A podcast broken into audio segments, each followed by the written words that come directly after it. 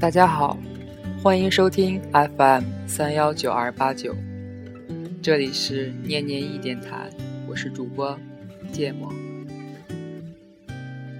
因为今天青岛的天气是雨，所以挑选了一篇和雨有关的文章。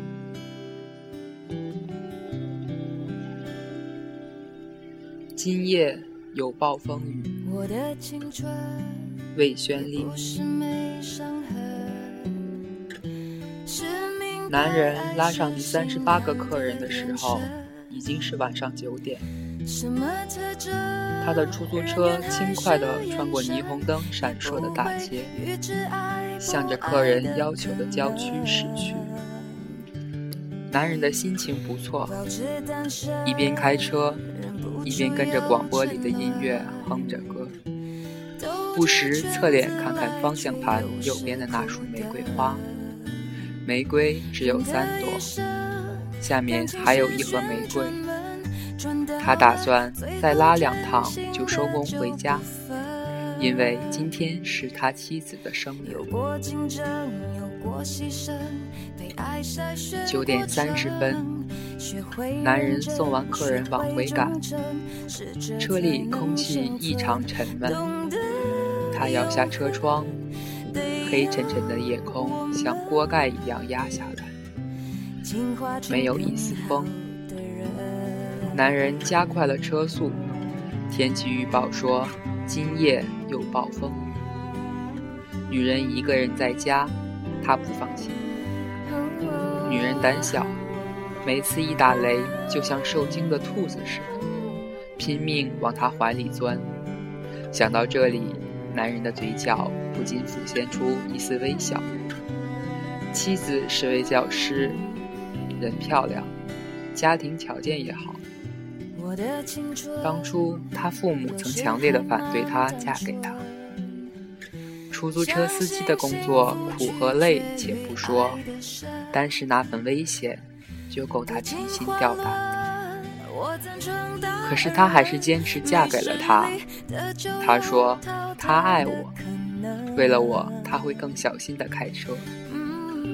他后来果然就将车开得很小心，不喝酒。不抢道，实在太累就停下来休息一会儿。每天夜里不管多晚，只要他的脚步声在楼道里响起，他立刻像只欢快的兔子，蹦跳着跳下来，扑进他的怀里。两个人相拥着一起上楼。都说时间久了，夫妻的感情会变淡。可他们结婚三年了，依然恩爱如初。男人一边开车一边想：这时候女人一定做好了丰盛的晚餐在等他，也许有他喜欢的红烧牛肉，或者一瓶红酒。两支红蜡烛，女人一向喜欢浪漫，很会营造气氛。明亮的闪电像银蛇一样划过，一个雷紧接着又一个，霹雳一样不断的在头顶炸开。顷刻间，暴雨如注，街上的行人慌乱起来，一辆辆出租车像离弦的箭。从他的眼前一飘而过，他收起车前的空车标志，掉了头，准备回家。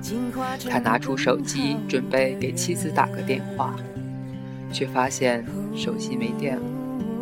这时候，一个女人拦在车前，蓬乱的头发湿漉漉的贴在车窗，紧气地说：“师傅，麻烦送我去医院。”他本想拒绝，可是他看到那女人痛苦扭曲的脸和高高隆起的腹部，马上打开了车门。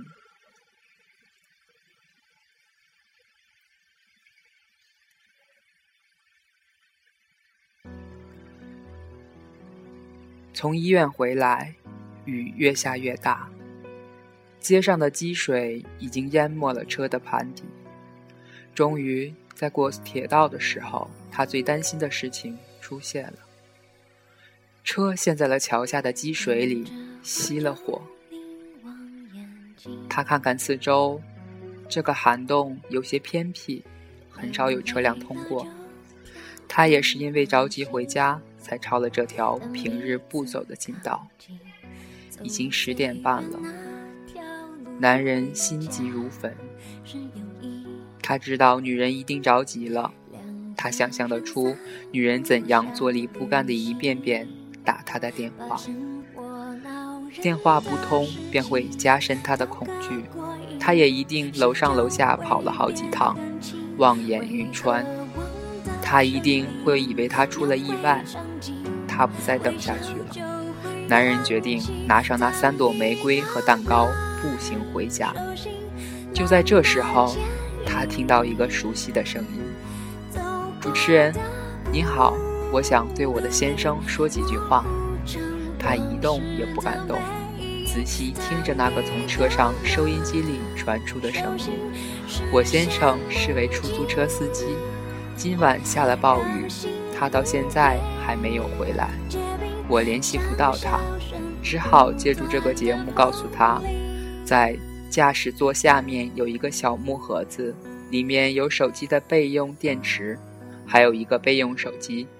第二个格子里有他的胃药，药盒下面有一个记事本，上面记着汽车修理厂的电话、急救电话、报警电话、火警电话等。其实这些电话他都知道，我就怕一时着急忘了。我想告诉他，亲爱的。不管出现什么样的情况，我相信你一定会回来。我永远爱你。男人沉默了很久，突然手忙脚乱地去翻车座下面的盒子，他的手有点抖，装了三次才将备用电池装好。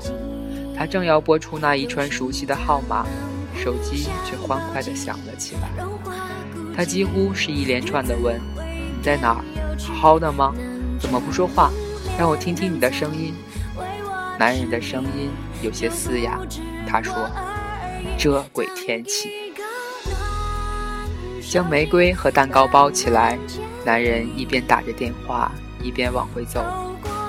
暴雨仍然下着，狂风狠狠地把商店的招牌切下来，摔得粉碎。走过第三条街，借着路灯的光亮，他看到对面有一个熟悉的身影。那么清瘦，那么惹人爱怜。雨水让他的视线有些模糊，他对着手机喊道：“是你吗？”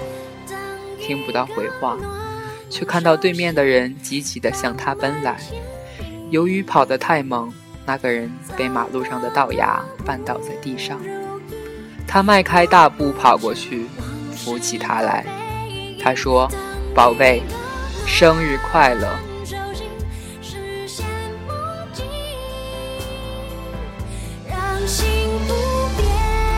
今天的故事就讲到这里，谢谢你的收听，我们下回再见。